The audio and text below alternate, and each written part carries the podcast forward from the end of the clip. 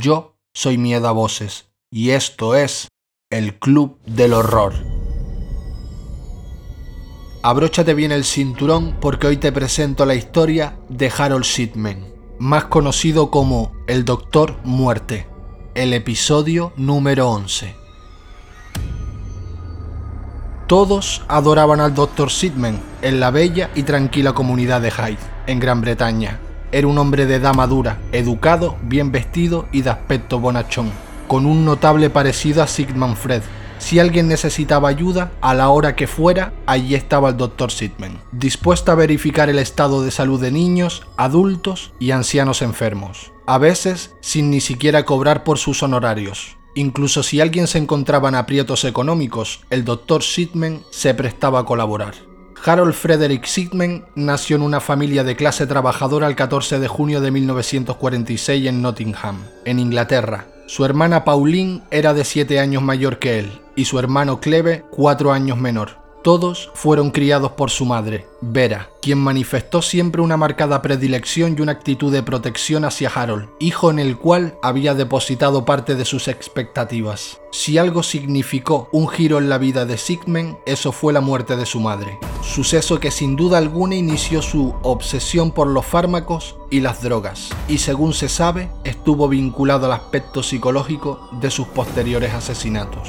Todo comenzó cuando un cáncer de pulmón terminal cayó sobre la madre de Sidman. Entonces Harold sabía que su amada madre moriría pronto de forma inexorable, por lo que voluntariamente, en esos agónicos meses en el que el cáncer avanzaba, hizo todo lo posible por darle apoyo y pasar tiempo con ella, yendo así rápidamente a casa cada día después de terminar las clases. Una vez en casa de Harold, le preparaba una taza de té a su madre y charlaba extensamente con ella, Naturalmente esta etapa tuvo la consecuencia de que Harold se aislara aún más de sus compañeros del colegio y de que en general decreciese su vida social.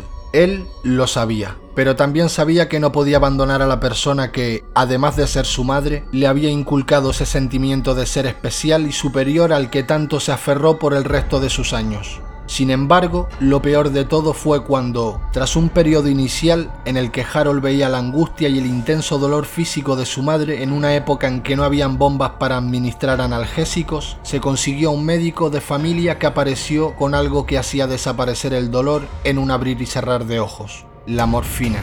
Harold se mostró fascinado ante el poder de la morfina y, a través de esos oscuros meses, observó con asombro y horror cómo, con la ayuda de las mágicas inyecciones de morfina, su madre se iba con el menor dolor posible, adelgazando y convirtiéndose en una frágil criatura huesuda que, ante el avance irreversible de la muerte, no hallaba más consuelo que la efímera victoria sobre la agonía que aquel fármaco le proporcionó hasta que un 21 de junio de 1963, a sus 40 23 años, el cáncer le cerró de una vez y para siempre sus ojos cansados. Para 1970, tras cinco años de estudio, Sidman se licenció y posteriormente consiguió el título que lo capacitaba para ejercitar la medicina de forma oficial.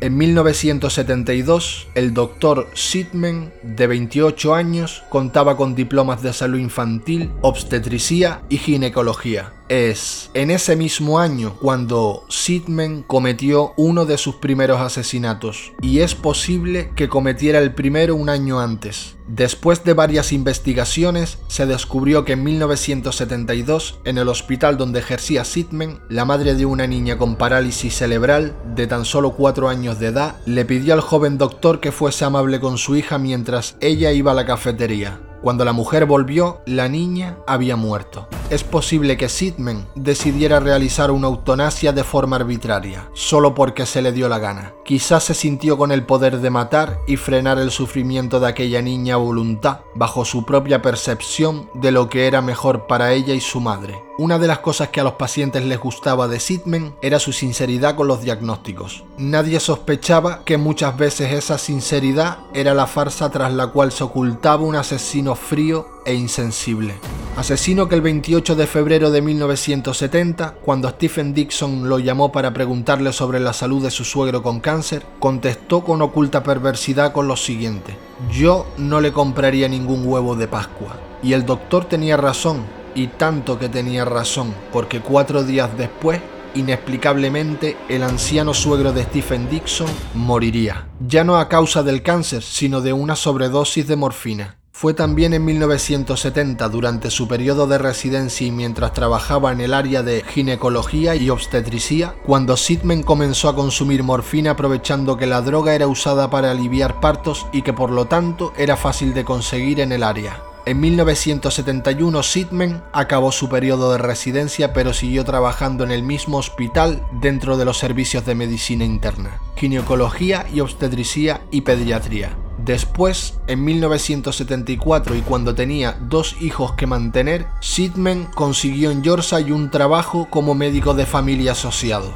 El personal con el que trabajó, en una carta informe sobre Harold Sidman, describió a este como conflictivo, confrontador, despectivo, capaz de humillar a las personas e innecesariamente grosero. Esta última actitud manifestaba con un adjetivo que tenía en la punta de la lengua, que evidenciaba su sentimiento de superioridad y que lanzaba con relativa facilidad.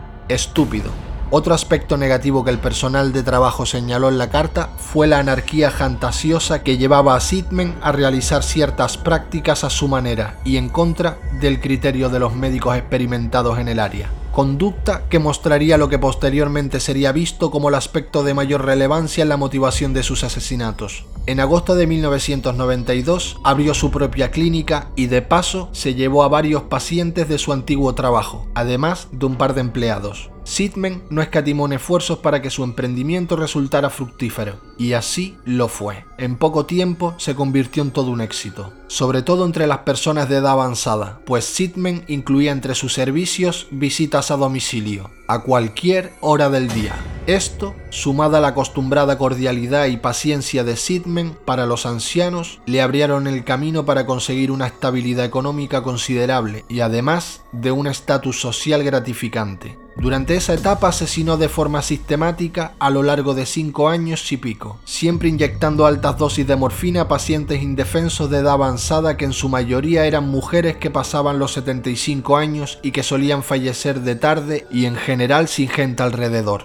Para pasar desapercibido, Sidman elaboraba un acto de defunción en la que afirmaba que el paciente había muerto por causas naturales, estas actas eran enviadas a un médico que en teoría debía de confirmar el diagnóstico de defunción, pero que en la práctica se limitaba a confirmar los certificados fiándose de sus colegas y dejándose llevar por su comodidad. Así, Sidman aprovechaba esta situación y apuraban a los familiares de sus víctimas para que mandasen a incinerar a los cadáveres de sus inocentes. En marzo de 1998, la doctora Linda Reynolds, que trabajaba en la clínica Brooks Surgate de Hyde, justo enfrente de la clínica de Sidman, fue a visitar a John Pollard el coronel del distrito de South Manchester, preocupada por los altos índices de mortalidad entre los pacientes de Sidman y particularmente destacaba el gran número de incineraciones realizadas, en su mayoría mujeres mayores. El caso fue tomado en consideración por la policía, quien no tuvo en primera instancia suficientes pruebas como para arrestar a Sidman y levantar cargos contra él. Investigación posterior sobre los crímenes de Sidman culparían a la policía por asignar oficiales inexpertos en el caso.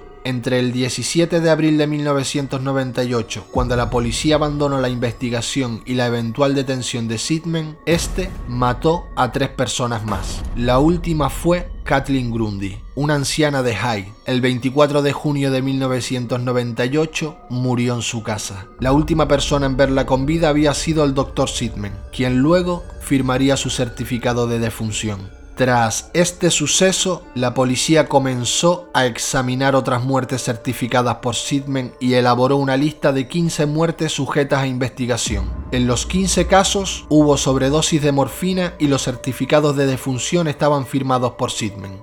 El doctor Sidman negó insistentemente su culpabilidad y nunca hizo declaraciones sobre sus actos. Su defensa intentó, en vano, que no le procesaran por el asesinato de la señora Grundy, alegando que no habían motivos suficientes para inculpar a Sidman. Su esposa, Primrose, mantuvo firmemente la inocencia de su esposo, incluso después de su condena. Sidman es el único médico de la historia de la medicina británica encontrado culpable de asesinar a sus pacientes. Sidman se ahorcó en su celda en la prisión de Fackfield a las 6 y 20 de la madrugada el 13 de enero de 2004 en vísperas de su 58 cumpleaños, y fue declarado muerto a las 8 y 10. Una declaración del servicio penitenciario indicaba que Sidman se había colgado de las barras de la ventana de su celda usando las sábanas. El motivo de suicidio de Sidman nunca se esclareció. La muerte de Sidman fue recibida con alegría por periodistas británicos que alentaron a otros asesinos a seguir el ejemplo de Sidman o incluso, en el caso del periódico The Sun, expresaron su júbilo con el burlón e ingenioso titular de Sip, Sip, hurra. Pero la alegría no apareció para todos pues con la muerte de Sidman también murió la posibilidad de que éste explicase el porqué de sus asesinatos. Las víctimas confirmadas del Dr. Sidman ascienden a la cifra terrorífica de 218 personas, aunque se sospecha que el número puede ser superior a 250, y colocándose así en el segundo puesto en el listado de asesinos con mayor número de víctimas. Su motivación por asesinar era el ángel de la muerte.